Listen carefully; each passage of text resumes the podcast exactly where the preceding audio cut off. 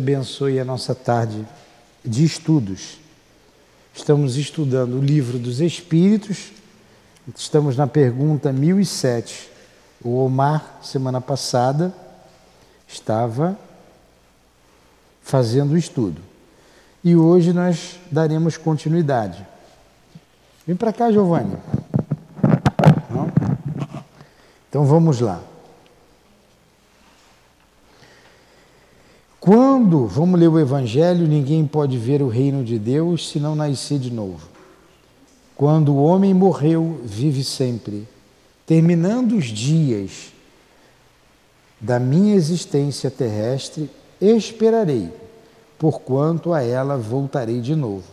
Isso está em Jó. Olha a reencarnação bem explícita no Antigo Testamento, não é? Vamos ler de novo aqui. Está em Jó, capítulo 14, versículo 10 a 14. Quando o homem morreu, vive sempre. Terminando os dias da minha existência terrestre, esperarei, porquanto a ela voltarei de novo. Então vamos fazer a nossa prece, agradecendo por estarmos aqui, a oportunidade que Deus nos dá agradecendo a vida e a nossa casa espírita, que está nos ajudando a viver melhor, a viver com mais alegria, a sermos resignados no momento das dores, das dificuldades e aprendendo a ser o mais feliz possível nessa terra aonde campeia a dor e as aflições. Muito obrigado, Jesus. Muito obrigado, Allan Kardec. Muito obrigado ao altivo e aos espíritos guias da nossa casa. Aqui nós pedimos a devida permissão para estudarmos o livro dos espíritos, rogando ainda a inspiração desses espíritos amigos e do nosso Eurípides de Bassanufo, o patrono desse estudo. Então, em nome do amor, do nosso amor, em nome do altivo e da direção espiritual da nossa casa, de Leon Denis, de Allan Kardec, em teu nome, Jesus. Mas, acima de tudo, em nome de Deus, pedimos a devida permissão para iniciarmos os estudos da noite de hoje. Que assim seja.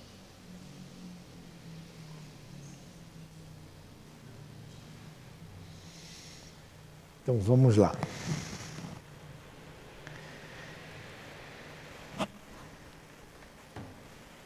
Você tinha visto isso em Jó, Raquel? Tem a tradução protestante, tem a tradução da igreja grega.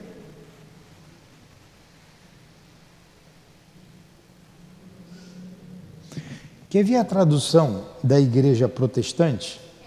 Diz assim: eu li a tradução da igreja grega. A tradução da, da, da igreja protestante diz assim: quando o homem morre, perde toda a sua força, expira. Depois, onde ele está? Se o homem morre, reviverá? Esperarei todos os dias do meu combate, até que me chegue alguma transformação. É uma pergunta. Esperarei todos os dias do meu combate, até que me chegue alguma transformação? Também Jó. 14, 10, a mesma a mesma passagem, tradução diferente.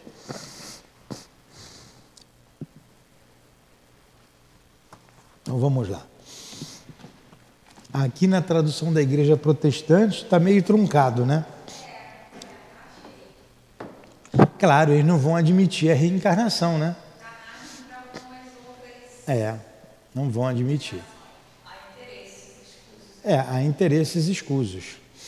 É, quem sabe o grego fica fácil, vai no original grego e traduz, não é? Nós estamos estudando a quarta parte do livro dos Espíritos, penas e gozos futuros. Estamos no capítulo da duração das penas futuras. Eu vou ler as perguntas anteriores que o Omar já falou aqui, mas eu vou ler, passar, fazer uma passagem rápida para a gente se situar. Vamos para a pergunta 1003. A duração dos sofrimentos do culpado na vida futura é arbitrária ou está subordinada a uma lei qualquer? Vamos lá. A duração dos sofrimentos do culpado na vida futura é arbitrária ou está subordinada a uma lei qualquer? Entenderam a pergunta? Vamos à resposta. Deus jamais age por capricho e tudo no universo é regido por leis em que se revelam a sua sabedoria e a sua bondade. Então Deus não age por capricho. Quando você tem a ideia do inferno e a ideia do céu, na verdade, todo mundo entra no mesmo balaio. O que errou muito e o que errou pouco, né? O muito pecador e o pouco pecador. Claro. Se você não é bom para ir para o céu, você vai para o inferno. E, é, aí iria para o inferno, lá para o caldeirão do diabo, o que fez muito mal, o que fez mal e o que fez pouco mal. Né? Aí sim haveria até uma injustiça, partindo-se do princípio da existência do céu e do inferno. Pô, eu matei, estuprei, estou no inferno, mas ele só matou. Quer dizer, só matou, né? Ele matou. Também está no inferno comigo. Na verdade, a justiça aqui, ela é diferente. Quando a gente, ele Deus não age por capricho. Nós, a, a maioria de nós aqui está estudando o céu e o inferno. Quando você pega ali, que é a, corresponde à quarta parte desse livro, justamente essa parte é que saiu o livro Céu e Inferno. Quando você pega ali nos espíritos sofredores, nos espíritos endurecidos, você vê que um espírito sofre pela ação da luz, o outro sofre por causa das trevas exteriores e não consegue sair da casa, o outro sofre pela indiferença, não é? o outro errou, mas se arrependeu, né? tá, tá muito arrependido. Lembra daquele espírito? É, chega a doer a gente olhar, a, a, a, ler o arrependimento dele. Então, Deus não age por capricho. A pena é de acordo com o grau de elevação, de compreensão, né? a maturidade espiritual de cada um, é, o conhecimento que ele já tem. O índio que mata é o mal, certo? Mas o civilizado que mata tem um peso diferente. Aí está lá. É, é. Você entrou lá na tribo dos índios e invadiu o espaço dele. Ele vai te dar uma flechada. Está com medo te mata. Ele tem que ir para o inferno, certo? E eu mato aqui com requinte de crueldade, também tem que ir para o inferno. É justo o índio estar no mesmo inferno que eu? Não é. Então, olha como a questão do inferno é injusta. Vocês já pararam para pensar por esse lado? Além de ser uma coisa absurda, que nós não vamos aqui refutar essa ideia, além de ser uma ideia absurda, ela é injusta. Por vários aspectos. Esse é um dos aspectos. Um dos aspectos. Mas ela é injusta, injusta por vários aspectos. E Deus, como ele disse, não age por capricho. Bem situados? Podemos prosseguir? Vamos lá. Você já, já estudou isso semana passada. 1004. Em que se baseia a duração dos sofrimentos do culpado? Boa pergunta, né? Imagine, olha, volta a dizer, Kardec partiu do zero. Ele era de origem protestante, ele partiu do zero viu as mesas girantes, escreveu ali no livro dos médios, ali todo o processo, desde o início, para estudar a mediunidade. E aqui, mesmo princípio, do zero. Começou com as mesas girantes, Começou a fazer as perguntas lá às irmãs da família Budan, as duas meninas, a de 14 e a outra de 15 anos. Como é que era o nome delas? Sempre esqueço o nome dela. Vê aí, Maria, vê no celular. Catarina e Júlia. Júlia, uma é Júlia, Júlia, Júlia Budan, a outra acho que é Catarina. Família Budé. Budé, né? Budé. Budé. Como é o nome das meninas? Vê aí. Então, ele começou do zero. E essa pergunta aqui é uma pergunta inteligente, para quem não sabe de nada, para a gente parece o óbvio. Tá legal. Então, tem lá a duração das penas, a gente viu do sofrimento, Deus não age por capricho. Mas em que, que se baseia essa duração? Se baseia em quê? A, a, a, o sofrimento do culpado. Ele responde: no tempo necessário à sua melhoria. Olha como isso é mais justo. O sofrimento, ele vai durar o tempo necessário para a melhoria do espírito. Às vezes corrige um filho, dá de, bota de castigo, deixa de dar alguma coisa a ele, para ele melhorar, para ele se corrigir. A gente não quer condenar o filho à forca, não é? Você não quer tirar a vida do seu filho. Você pode até apertar, deixar ele sem alguma coisa para ele entender que ele está errado, fazer ele refletir. Deus seria mais injusto do que nós, homens? Será que, que nós somos mais justos e melhores do que Deus? Mais benevolentes do que Deus? Não pode. Então a resposta ela é bem é, racional, bem é uma resposta sensata, bem sensata. O tempo necessário à sua melhoria. Então não precisa ficar sofrendo eternamente. Porque você imagina o seguinte, vamos imaginar essa questão, vamos, vamos contradizendo aí devagarinho o inferno. Nós somos, estamos vivendo agora o inferno. Não vamos esquecer a reencarnação. Vamos esquecer. O inferno foi criado quando? Sempre existiu ou foi criado com os cristãos? Sempre existiu, é a lógica. Ou Deus ia criar o um inferno depois? Tá? Então vamos pegar aquela música do Raul Seixas, que eu nasci há 10 mil anos atrás, e há 10 mil anos atrás tinha muita gente na Terra, não tinha? Já tinha. Tinha crimes, tinha maldades, tinha muita, muita injustiça. O mundo primitivo já tinha inferno? Então vamos supor que aquele camarada ignorante lá do mundo fino, vamos pegar de 10 mil anos atrás, não, vamos pegar. Ah, de 10 mil anos atrás já tinha gente que a gente. Já a história já viu que tem gente. E um camarada foi para o inferno. Ele está queimando na brasa do inferno até hoje? Eu ainda não fui para lá. Então ele vai ficar mais tempo. E lá naquela época não tinha o cristianismo, não tinha o budismo, não tinha o islamismo, não tinha a ideia do Deus único tinha o politeísmo. Então eles tinham tudo para errar. É justo que eles vão pro irem para o inferno? Então, devagarinho, a gente vai usando o raciocínio para que essa ideia do inferno. Se, por exemplo, se o inferno, a Dália, a Dália vai para o inferno. Não tem jeito, não tem escapatória. Está até botando o nome ali na cestinha, porque o negócio está pegando para ela, né? Está ali na caixinha. Então vamos lá.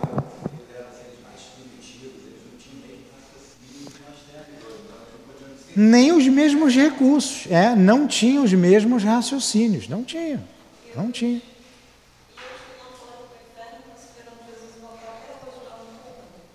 Então,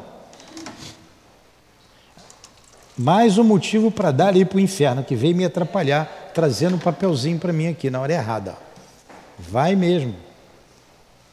Preciso falar com você.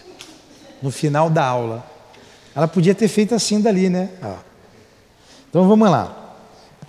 É, Sendo o estado de sofrimento e de felicidade proporcional ao grau de purificação do espírito, a duração e a natureza dos sofrimentos depende do tempo que ele leva para se melhorar. À medida que progride, que seus sentimentos se depuram, seus sofrimentos diminuem e mudam de natureza.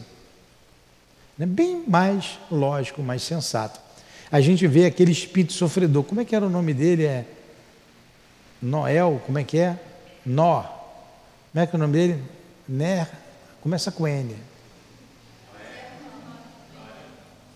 Eu acho que é Noé.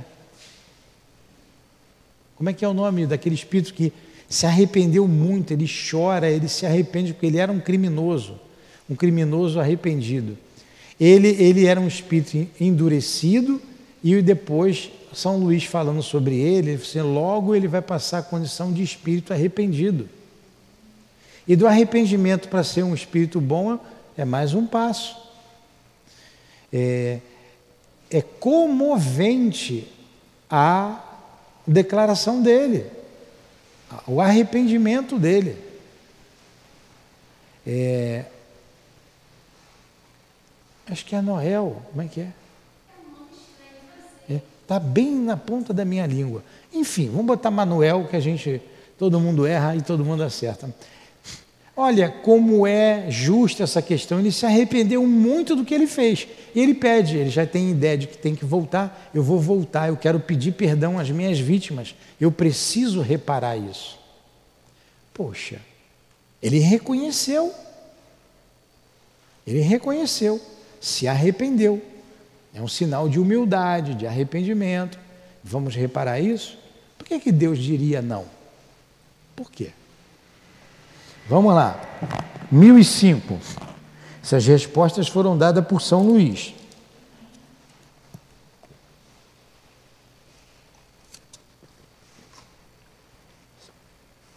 Para o espírito sofredor, o tempo parece tão ou menos longo do que quando estava vivo. Outra pergunta boa. Né? De onde Kardec tirou tanta pergunta, né? Hum? E pergunta interessante: quanto tempo isso aí dura? O tempo lá é maior ou é menor? Ele perguntou quanto tempo, foi a pergunta anterior. E esse tempo agora, ele, ele parece tão ou menos longo do que quando estava vivo? Resposta: parece-lhe mais longo. Então, para o espírito sofredor, o tempo é mais longo, porque não existe o sono. Não existe o descanso. Não existe o descanso. Hã? É necessário. E ele vivenciando a, o sofrimento que ele praticou. Então parece ele mais longo, o sono não existe para ele. Apenas para os espíritos que chegaram a um certo grau de depuração é que o tempo se apaga por assim dizer, diante do infinito. Por os espíritos mais elevados. Para eles não tem tempo. Mas para o sofredor, o tempo é muito maior. Uma vez, no meu trabalho profissional, já vai alguns anos, já estou em casa, já vai, vai aí, vão 16, 17 anos. Ó. É, eu fiz uma sobrevivência, nossa lá, na selva. Vamos lá fazendo coisa nossa lá do trabalho. Ficamos dez dias lá, fazendo a nossa sobrevivência. Hein? É, lá na Amazônia. Olha, o dia não passava. O primeiro dia, tudo bem. O segundo, começa já o marasmo. O terceiro, então, e aí vai. Quando chega lá para o sétimo dia, ó, é alucinante. Por quê? Porque você é, não tem relógio, é, tem relógio, você pode ir de relógio. Você não tem açúcar. Quanta falta faz o açúcar para gente? A gente é acostumado, dá um marasmo, dá uma moleza. Aí a gente via assim, eu vi o sol nascer, passava um tempão, sol ia devagarinho para morrer lá do outro lado. Eu perguntava, que horas são? Sete horas da manhã, um exemplo, sete horas. Falei, putz, passava um tempão. Que horas são? Sete e cinco. Falei, pô, esse relógio está parado, não é possível. Não é possível. A hora não passa. Então, dá uma agonia. Dez dias, a gente já tinha feito lá para o sétimo dia, sexto dia, começa a ficar difícil. Lá para o sexto dia fica difícil. Porque você já fez as tarefas que, que você é incumbido de fazer e você vai sair só para outras coisas que tem para caçar, dar um jeitinho ali aqui, mas o açúcar já está fazendo falta em você e você já está doido para ir embora. Agora imagine para um espírito que fica anos e às vezes séculos sem saber o tempo, quanto tempo falta. Quanto tempo falta? Quanto tempo ele estaria? A gente vê na reunião mediúnica espíritos que já estão no sofrimento há séculos. E na nossa reunião, 200 anos, 300 anos. Não. Ah, vai reencarnar depois. Hum, sofrendo. Sem reencarnar. Sofrendo. Sofrendo. E alguns, como os suicidas, revivendo diuturnamente aquela cena. Diuturnamente. Aquela cena do suicídio. É. É uma coisa dolorosa. 1006. A duração dos sofrimentos dos espíritos pode ser eterna? Pergunta boa também de Kardec, é eterno? Questão do inferno. Olha como, como o Espiritismo veio bater de frente com a igreja, contra os dogmas da igreja. Ó. Não existe inferno, não existe o céu, não existe o demônio. E os anjos são os espíritos que se melhoraram. Jesus não é Deus. Imagina naquela época, bater de frente com o clero. Quanto problema Kardec não arrumou? Quanto ele não sofreu? É, indo de encontro aos dogmas estabelecidos pela igreja. Então foi perseguido. Então ele pergunta: a duração do sofrimento do espírito pode ser eterna? Sem dúvida, se ele fosse eternamente mal. Isto é, se jamais se arrependesse, nem se melhorasse, sofreria eternamente. Mas Deus não criou os seres para que fossem votados perpetuamente ao mal. Olha só. Vamos parar aqui, vamos, vamos contestar o inferno de novo com isso que ele falou aqui. Deus não criou ninguém para ser perpetuamente mal. Senão Deus seria mal. Ele não é onisciente? Ele é onisciente. Então ele já sabia que criou alguém para o mal. E se ele tivesse falha, se fosse uma falha dele, por exemplo, fez o Giovanni, Acho que ele errou na mão ali no Giovanni, né? Então Deus seria imperfeito. Não, no Giovanni ele errou a mão. Ora, no Giovanni ele errou a mão e na Maria não? Então Deus é imperfeito. Deus criou o Giovanni igualzinho criou a Maria, igualzinho criou João, José e Joaquim. Não é muito mais fácil a gente, pelo nosso livre-arbítrio, a gente escolher o caminho do bem ou o caminho do mal? Senão Deus seria imperfeito. E se ele é onisciente, que é, uma, é um qualificativo de Deus, se Jesus já sabia que Judas ia traí-lo, se Jesus já sabia que João ia negá-lo, se Jesus já sabia que os homens iam desvirtuar todo o cristianismo, que ele falou: vou enviar um consolador que vos fará relembrar tudo que eu ensinei. Então eles sabiam que o homem ia esquecer e vos ensinar. O Consolador veio para consolar, relembrar, ensinar, porque ele não disse tudo. Se Jesus viu esse negócio mil anos, dois mil anos lá na frente, viu que Ju, imagine Deus. Então, Deus seria cioso. Fez uma pessoa para dar errado e fez o outro para dar certo. É inconcebível. É inconcebível. A questão da revolta de um anjo. Anjo é anjo. Como é que anjo vai ser demônio? Dois mais dois. Aí vai ser demônio. Então, se você sabe que 2 mais 2 são 4, nunca mais você vai esquecer. É, é, é conhecimento adquirido. Não tem como você botar dois, embora alguns políticos, 2 mais 2 são 5 para alguns políticos aí, né? 2 mais 2 são 4. Você nunca mais vai esquecer. Então, se o Espírito chegou a uma perfeição, que os anjos eram perfeitos, como que ele vai se revoltar se ele é perfeito? E se Deus é onisciente, ele sabia que aquele anjo ia dar ruim. Então ele falhou.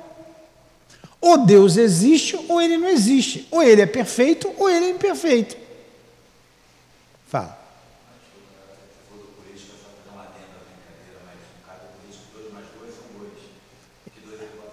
É. é. É.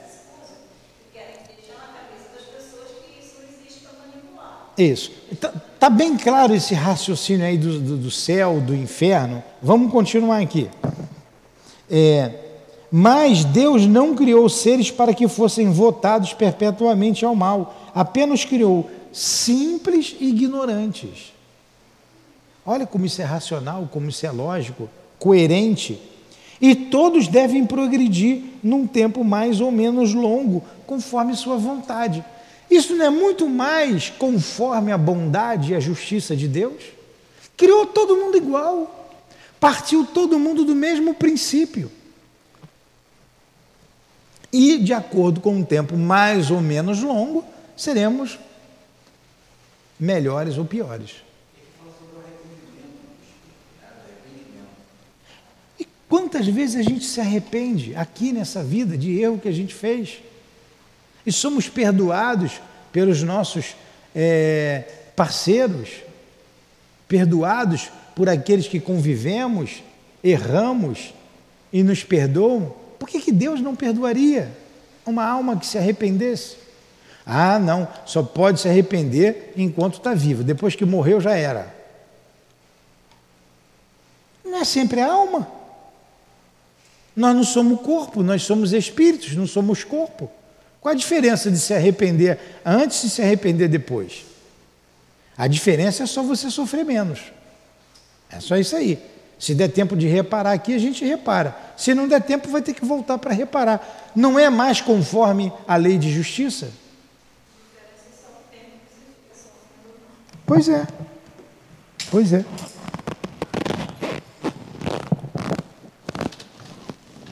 Olha, gente, eu não vivo sem óculos e saiu aqui a, a lente. É, eu vou pegar, eu já vi. Me desculpe quem está nos assistindo em casa. Eu tenho que levar isso aqui, fazer um outro óculos.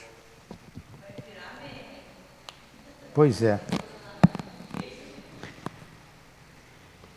A lei que rege a duração das penas é, portanto, eminentemente sábia e benevolente, visto que subordina essa duração aos esforços do espírito. Jamais lhe retira o seu livre-arbítrio. Se ele faz um mau uso deste, sofre das consequências. Aí entra a questão da história da graça, que Deus escolhe você, não escolhe outro. Isso é uma tremenda injustiça. Então, se eu estou na igreja, é porque a graça de Deus me colocou na igreja. Mas por que, que não colocou você? Então Deus é, tem preferência. O que não é justo. Escolhido, eleito. Agora, não é mais fácil dizer que Deus nos deu o livre-arbítrio para que a gente escolha? E ninguém gosta de ser tolhido nas suas escolhas, no seu livre-arbítrio. Todos nós aqui que casamos, casamos com quem a gente escolheu, não foi com quem o pai determinou a mãe. Nem o nosso pai, que nós amamos, a nossa mãe, eu tinha muito amor pelo meu pai. Meu pai deu uma puxadinha ali, né? Na manete, quando eu namorava, viu que ficou sério, que eu fiquei noivo. Eu casei com quem eu queria, com quem eu amava. Imagine se eu não tivesse casado com a Lurdinha. A gente não fez isso? Todo mundo gosta de ter sua liberdade. E falando de liberdade, cuidado com ela, hein? Cuidado com a liberdade, cuidado quem vocês vão escolher aí, né? 2022. Vamos lá. Aí é 1007. Ó. Em meia hora a gente fez um, um apanhado para se situar e hoje a gente está aqui na questão 1007. Há espíritos que nunca se arrependem? Pô, Kardec vem emendando uma, uma pergunta de acordo com a resposta que os espíritos dão, uma atrás da outra. Resposta: há aqueles cujo arrependimento é muito tardio, mas julgar que nunca se melhorarão é negar a lei de progresso e dizer que a criança não pode se tornar adulto. Olha a lógica da resposta. Negar a lei do progresso seria dizer que a criança nunca seria adulta.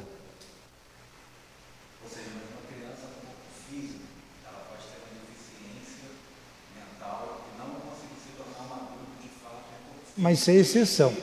É, é, não, o espírito não.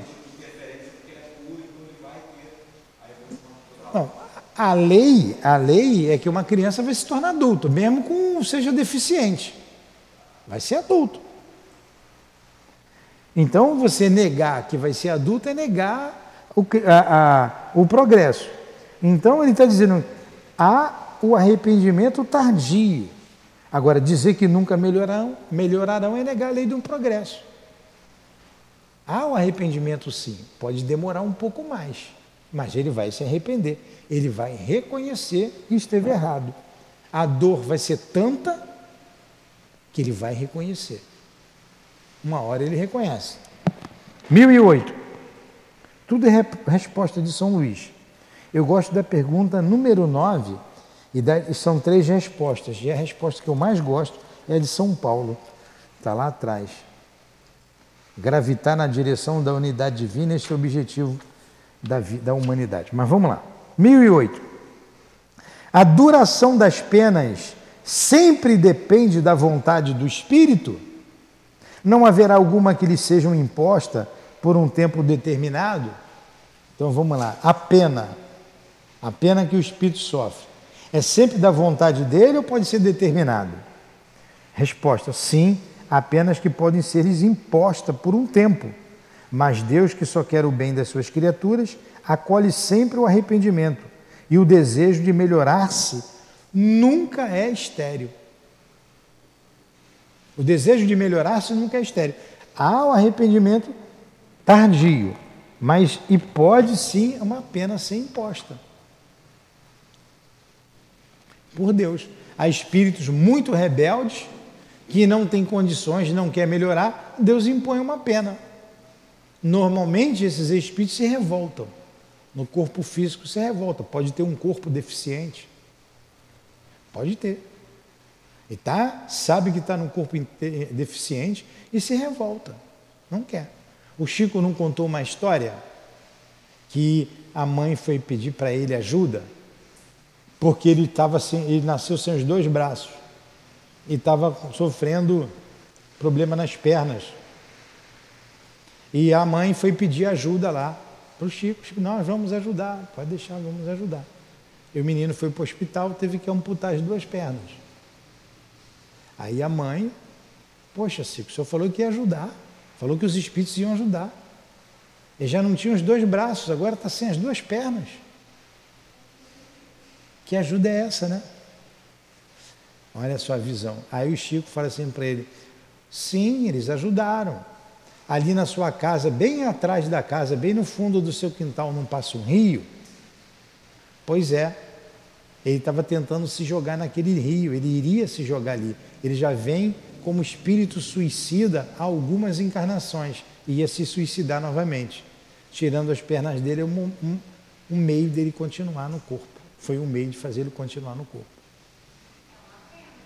É uma pena, foi algo imposto. E a encarnação dele ali, e ele tinha outras deficiências também. Ou, ou, ou só tinha uma perna, teve que tirar outra, enfim. O espírito estava revoltado. E se ele estava revoltado é porque ele não aceitou aquilo. E se ele não aceitou, porque aquilo foi imposto. Tem alguns que ficam temporariamente presos? Hã? Tem, tem, tem. A Raquel está perguntando se tem espírito que fica preso. Tem, tem sim. Tanto tempo quanto for necessário ao arrependimento. Se não é imposto. Por exemplo, você sabe o que seja uma, um degredo? Você tirar um espírito do planeta Terra, mandar ele para o mundo é, primitivo? É muito doloroso. Ou a gente estudando aqui o livro o Memórias de um Suicida, escuta em casa que é muito bom. A gente vai chegar lá num espírito chamado Genopenalva, que ele é suicida, homicida, e levou várias pessoas ao suicídio, e a própria mãe, ele não teve pena da mãe, enfim. Está preso há 39 anos no mundo espiritual. E todo dia ia lá o espírito evangelizá-lo todo dia falar do Evangelho para ele. E é dito assim, lá no estudo, esse Espírito está sendo dado a ele a última oportunidade de ficar na Terra. É, a gente está fazendo o possível para ele não ser expulso do planeta Terra, porque a dor vai ser imensa para ele. Vai ser imensa.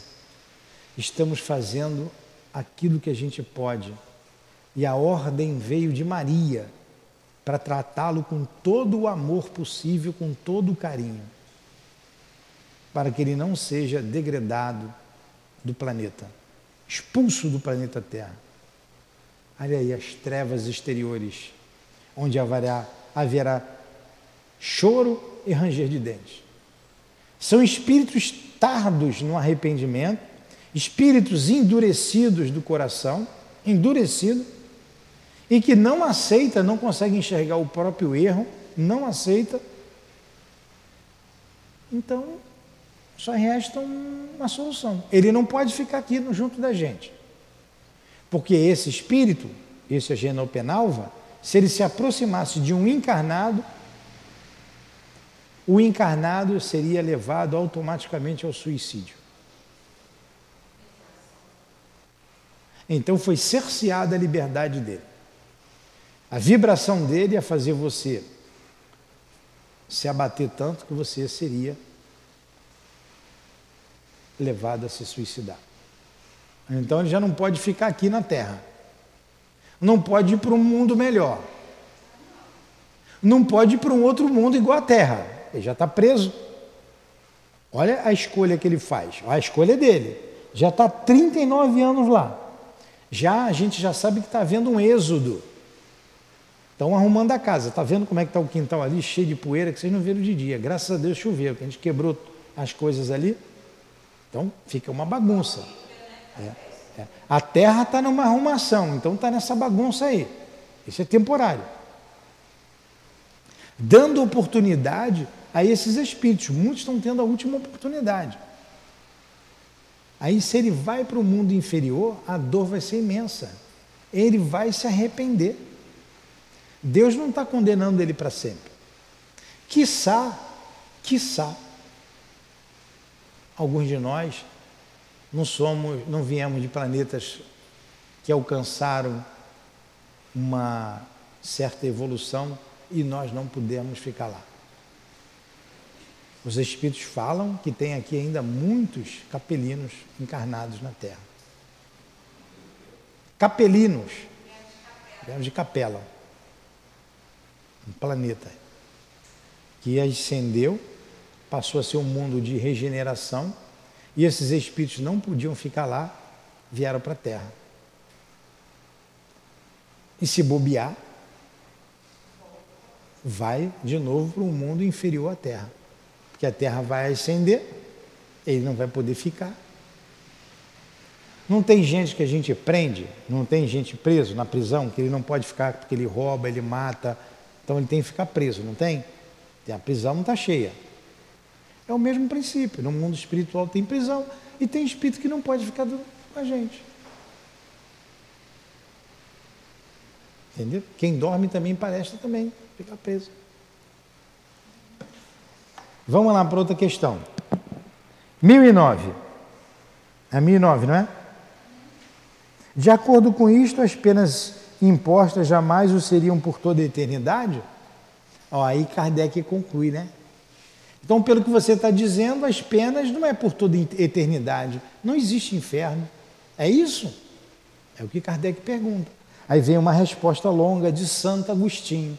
Olha o que Santo Agostinho responde. Aliás, como essa pergunta é muito importante e a resposta mais importante responde logo três espíritos: Santo Agostinho, Platão e Paulo, Paulo de Tarso. Vamos ver o que diz Agostinho. Eu gosto muito da resposta de Paulo, como eu disse para vocês. Interrogai o vosso bom senso, a vossa razão, e perguntai a vós mesmos se uma condenação perpétua por alguns momentos de erro não seria negação da bondade de Deus. Mandou a gente pensar. E a gente já vem pensando em alguns, fazendo alguns raciocínios contra a questão do inferno. Porque o que é uma vida? É um momento. Diante da eternidade, é um minuto. E quantos jovens de 14, 15 anos morrem no crime? E que não tiveram a oportunidade que nós tivemos. É justo ele ir para o inferno? Queimar até nunca mais? Porque Deus sabia que ele ia para o crime. Deus sabia. Deus sabia. Se ele deixou sabendo e para condená-lo eternamente, então ele é sádico. Vou fazer isso para queimar. Não é lógico. Por isso que ele está dizendo: pergunta o vosso bom senso, a sua razão. Ó. Interrogai o vosso bom senso, a vossa razão, e perguntai a vós mesmos se uma condenação perpétua por alguns momentos de erro não seria negação da bondade de Deus. O que significa com efeito a duração da vida, ainda que ela fosse de 100 anos, com relação à eternidade? Eternidade, eternidade. Compreendeis bem esta palavra? A gente compreende o que seja a eternidade? O que é uma coisa eterna? A gente vai dizer o que é para sempre, para sempre, que nunca vai acabar. Então, se é uma coisa que nunca vai acabar, é um tempo que ilimitado. O que é esse tempo diante de uma vida de 100 anos? Nada. É justo me condenar por isso, porque eu errei?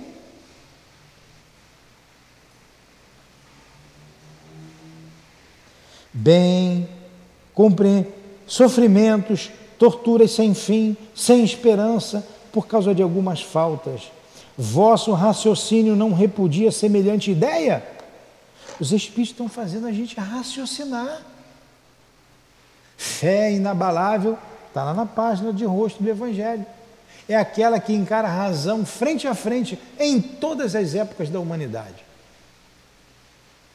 Ele está apelando para a razão, para o raciocínio lógico. Que os antigos tenham visto no Senhor do universo um Deus terrível, ciumento e vingativo. Isso se concebe. Na ignorância deles, emprestaram a divindade às paixões dos homens. Mas este não é o Deus dos cristãos, que coloca o amor, a caridade, a misericórdia, o esquecimento das ofensas na fileira das primeiras virtudes. Poderia ele próprio não possuir a qualidade das quais faz um dever?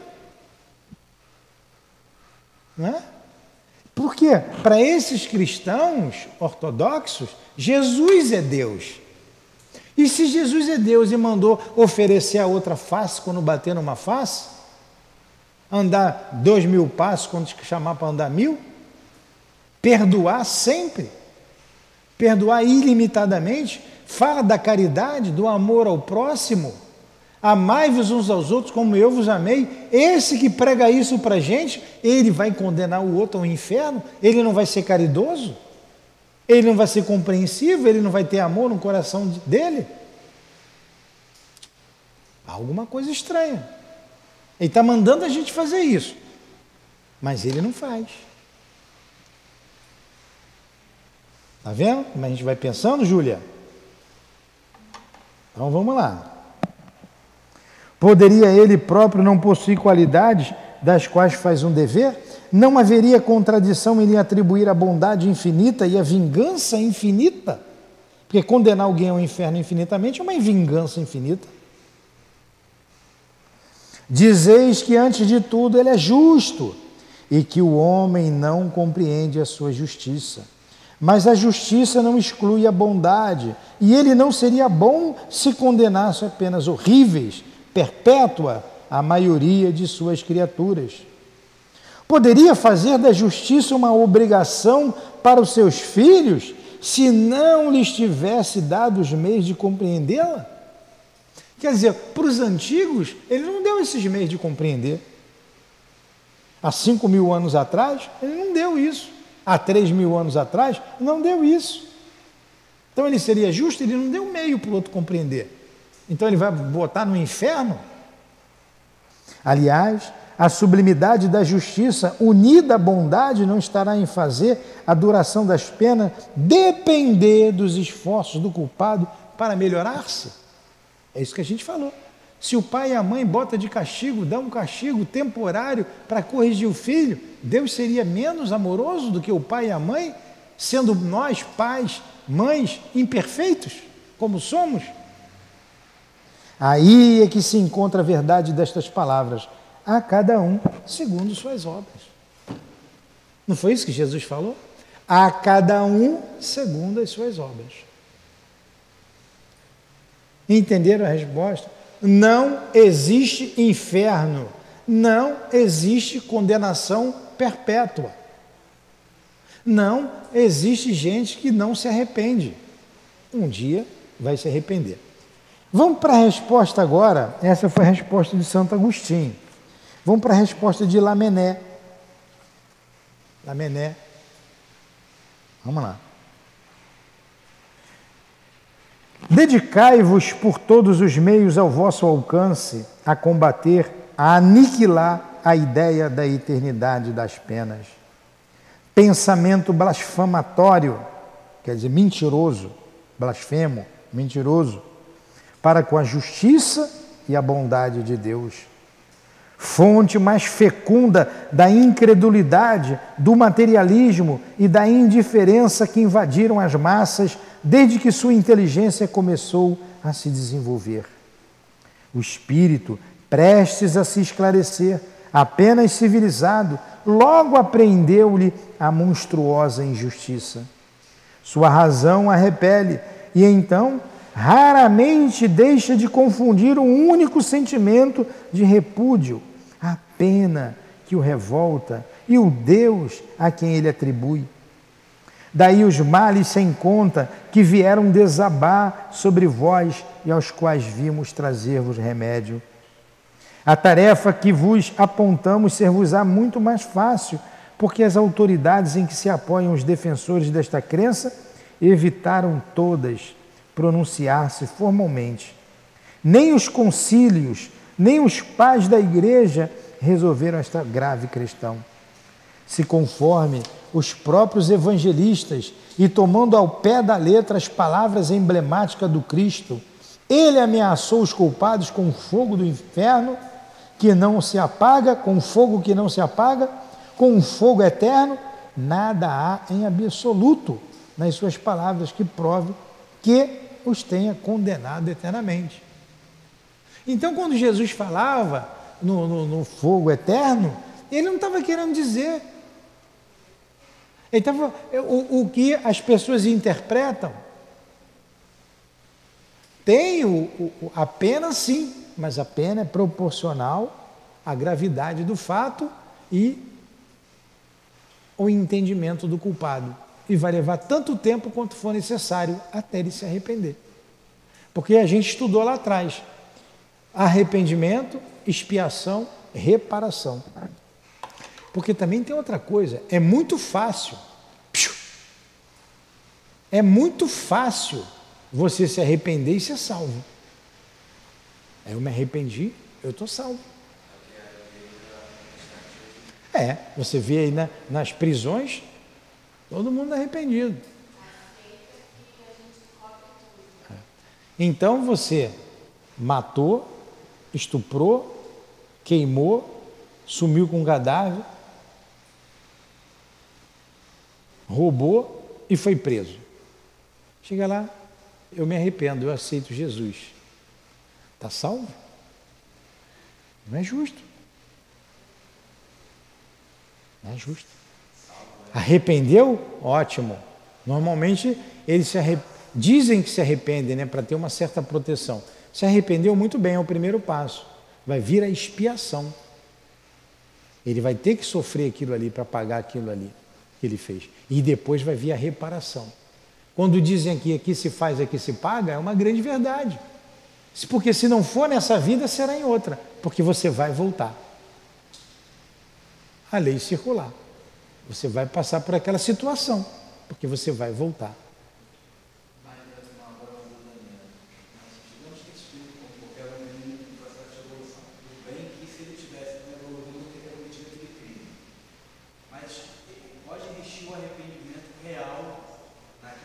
Pode, pode.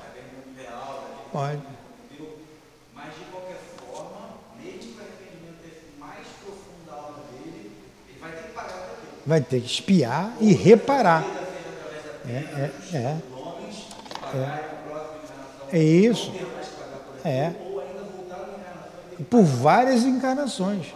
É. Ele vai ter que ir depois reparar. A lei de Deus é incorruptível é incorruptível. Ah, então a terra vai lá, vai ter muito mais gente com problema? Claro. A terra está populosa de espíritos imperfeitos, na sua grande maioria.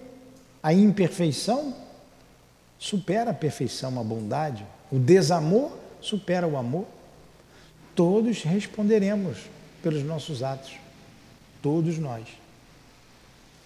Não adianta dar carteirada quando chega lá que era espírita, que era pastor, que era padre, que era papa. Tinha um papa ali, o André Luiz vai falar. Você estava lá mil anos lá na região umbralina lá, nas trevas. Título não significa nada. Significa nada. Pobres ovelhas desgarradas, aprendei a vos aproximar-se, aprendei a ver aproximar-se de vós o bom pastor, que longe de querer vos banir para todo sempre, de sua presença, vem pessoalmente ao vosso encontro para vos conduzir ao aprisco. Lembra dessa passagem do bom pastor?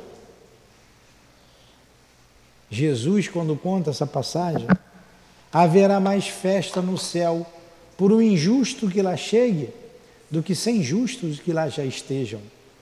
Então, quando a ovelha desgarrada foge, desgarrada é porque fugiu, né?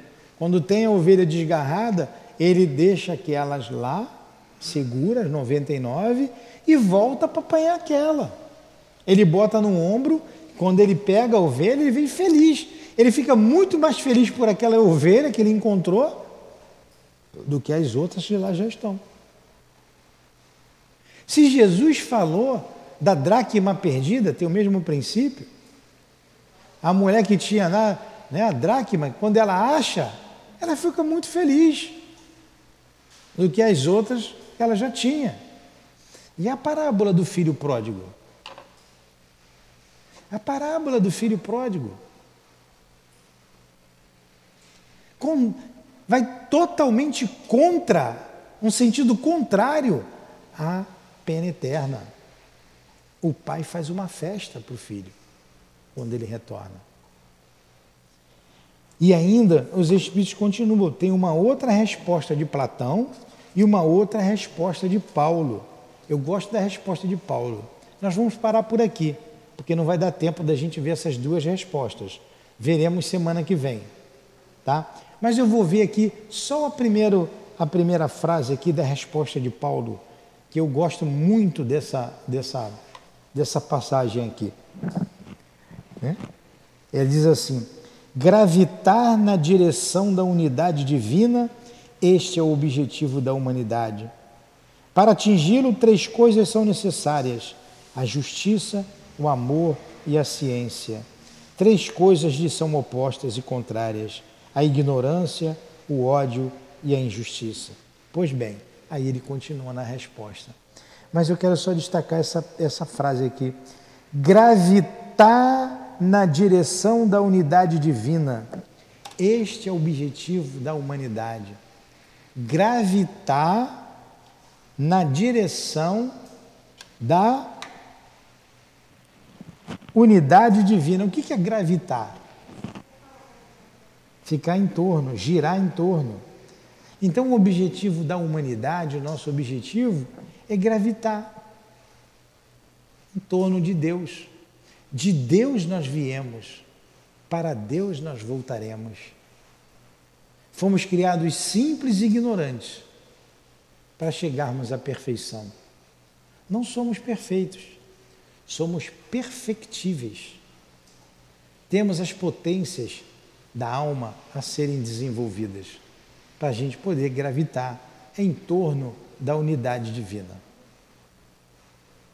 Logo em seguida fala, são necessários para se atingir a justiça, o amor e a ciência, colocar a ciência na letra maiúscula. É, vamos estudar semana que vem, tá? Por isso que eu não quis estudar, porque não vai dar tempo. Tudo bem? Vamos fazer a nossa pressa. Foi bom, Maria? Raquel, Júlia, vamos estudar. Giovanni, então vamos fazer a nossa prece. Tudo bem? Marcelo? Então vamos lá. Nixon.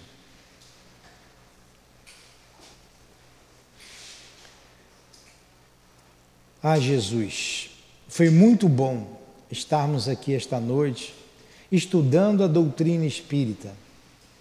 Quanta alegria sabermos que fomos criados por amor e sabendo das nossas imperfeições, não seremos condenados ao fogo eterno ou teremos uma punição eterna.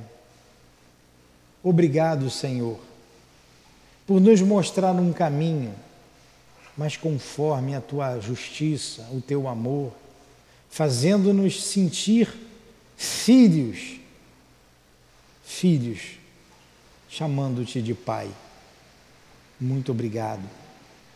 Ajuda-nos a nos corrigir. Pedimos forças para identificar as nossas mazelas morais e vencê-las. Pedimos forças, Senhor, para criar resistência ao mal, forças para vencer as tentações. Não nos deixes cair em tentações e livrai-nos do mal. Pedimos com toda a força da nossa alma, Jesus. Lembrando ainda daquela passagem do homem que tinha a lepra e pede-te, Senhor, se quiseres, pode curar-me. E tu respondestes, eu quero, fica curado. E a lepra se foi. Cuidai e curai da nossa, a nossa lepra, Jesus, ou as nossas lepras. Temos muitas lepras, muitas mazelas ainda em nossa alma. Ajuda-nos aproveitando a doutrina espírita, para que sejamos curados, sejamos mais dóceis, mais amáveis, enxerguemos no outro o nosso irmão, consigamos amar o nosso próximo como a nós mesmos, como nos recomendastes. Que não tenhamos preconceitos de raças, de crédulo, nenhum tipo de preconceito. Que saibamos nos respeitar uns aos outros e, em consequência, amarmos uns aos outros. Obrigado por essa doutrina que esclarece, que nos liberta. Obrigado a Allan Kardec, que nos esclarece tanto. Aos espíritos guias dessa codificação, a nossa gratidão. Obrigado Jesus. Obrigado a Leon Denis, obrigado ao altivo e aos guias desta casa, as nossas irmãs queridas, os nossos irmãos. Muito obrigado a todos. Em nome do amor, em nome do nosso amor, em nome do amor dos espíritos guias desta casa, do amor de Leon Denis, de Allan Kardec, pela humanidade, em nome do teu amor, Jesus. Mas acima de tudo, em amor de Deus, em nome do amor de Deus, é que encerramos os estudos da noite de hoje em torno do livro dos Espíritos. Muito obrigado. Leva-nos em paz e em segurança aos nossos lares. Que assim seja. Graças a Deus.